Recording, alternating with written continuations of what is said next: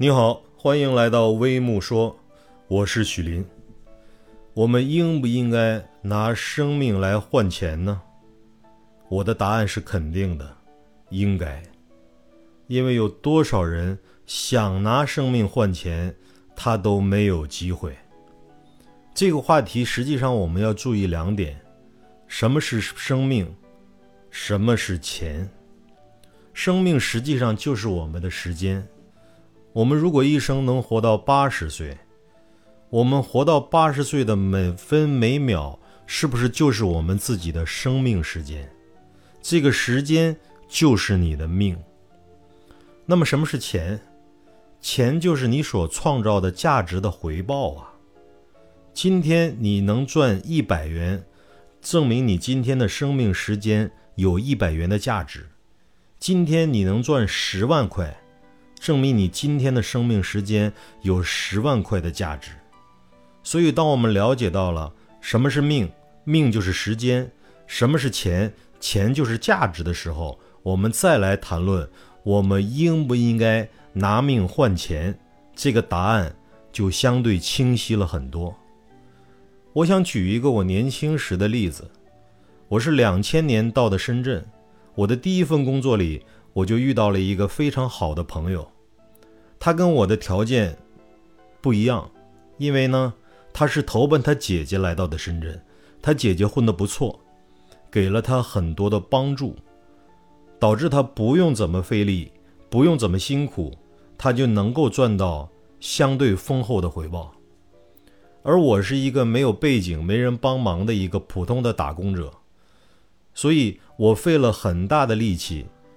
我也非常艰难地维持生活，住不了多么好的房子，吃不了多么好的美食，所以我们两个虽然是好朋友，但是生活的境遇完全不同。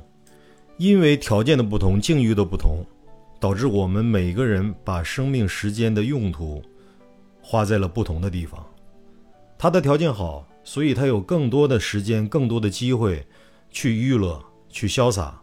去喝酒，去蹦迪，去花在那些无所谓的风花雪月上，而因为我是条件没那么好，所以呢，我需要把我更多的时间花在成长上面，花在自己长本事上面，所以我花了很多的时间去读书，去上培训班，去跑客户，去结交那些比我水平更高的人，虽然我也在。应酬着，在跟社会各种各样的人去不断的去交流着，但是我每分每秒都记着，我要用我的生命时间使自己成长起来。但是因为他条件太好了，他不需要像我这样花太多的心思，花太多的心力去提升自己，就能得到很好的回报，所以他更多的是把自己的时间放在无所谓的事情上，最终呢。他自己的能力也并没有得到提升。仅仅三年多的时间，我们两个从非常大的他高我低的状态，让我反过来了，变成我能够在两千零四年左右的时间自己买车买房，一年的收入达到了将近七十万左右，而他呢，还停留在两千年左右的生活状态。能力没有任何的提升，收入没有任何的提升，对自己的自信心没有任何的提升，最终我们两个人因为差距越来越大，对生命的理解越来越大，我们到现在为止已经很少联系了。那么我是不是在用我的生命时间来换钱呢？是的，但是我是逐步的把我的生命时间变成更有价值的生命时间。在这里呢，我想谈谈论一下我的非常喜欢的一个作家，他就是刘慈欣，写出了惊世骇俗的著名的小说《三体》的作者刘慈欣。刘慈欣是山西省阳泉市一个水电站的工程师。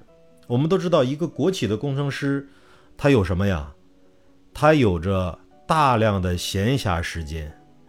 所以我们看到很多国企的员工啊，很多都在混日子，一眼能看到头的混日子。年轻时候什么样，大概就能看到自己退休的时候是什么样子。每天过着几乎是同样的生活，最终一生下来非常的平庸。而刘慈欣跟所有的身边的同事不同的是，当他完成了自己的本职工作之后，他把大量的时间放在读书、写作和对科幻小说有兴趣的同类人的交流上面，所以他在闲暇时间所有的时间都放在写作上，放在写科幻小说上。最终，他写出了《三体》这样伟大的作品，一举拿下了雨果奖。雨果奖就相当于科幻小说界的诺贝尔文学奖。他的粉丝有美国总统，有科学家，有各行各业的精英，有好莱坞的导演，也有像我这样平凡的读者。他的粉丝遍布全球，享誉盛名，让每一个。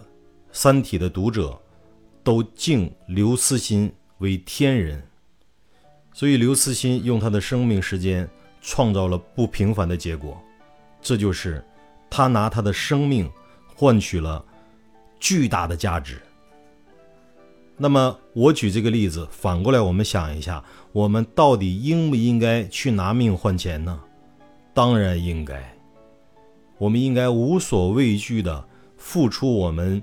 所有的生命时间去做更多有价值的事情，这样我们才能够有更多价值的体现，才能给儿女、给后代创造一个更加好的、更加富庶的、更加有机会成长的生活空间。反过来再说，有没有很多人，他荒废了一生的时间，最终当他拮据的时候？当他无米下炊的时候，他想要拿生命去换取金钱、换取价值的时候，他都没有这个机会，因为他的时间没有价值，他没有这个能力。所以，我们到底应不应该拿生命换钱？我的答案是肯定的，一定要。但是前提是，我们先要把自己的生命时间变得有质量、有质感，变得丰满。圆润，最终我们拿生命换取来的价值和金钱，将是无可比拟的。所以，这就是我的结论。各位，你对这件事情、对这个话题有什么样的思考？不妨给我留言，咱们可以接着讨论。再见。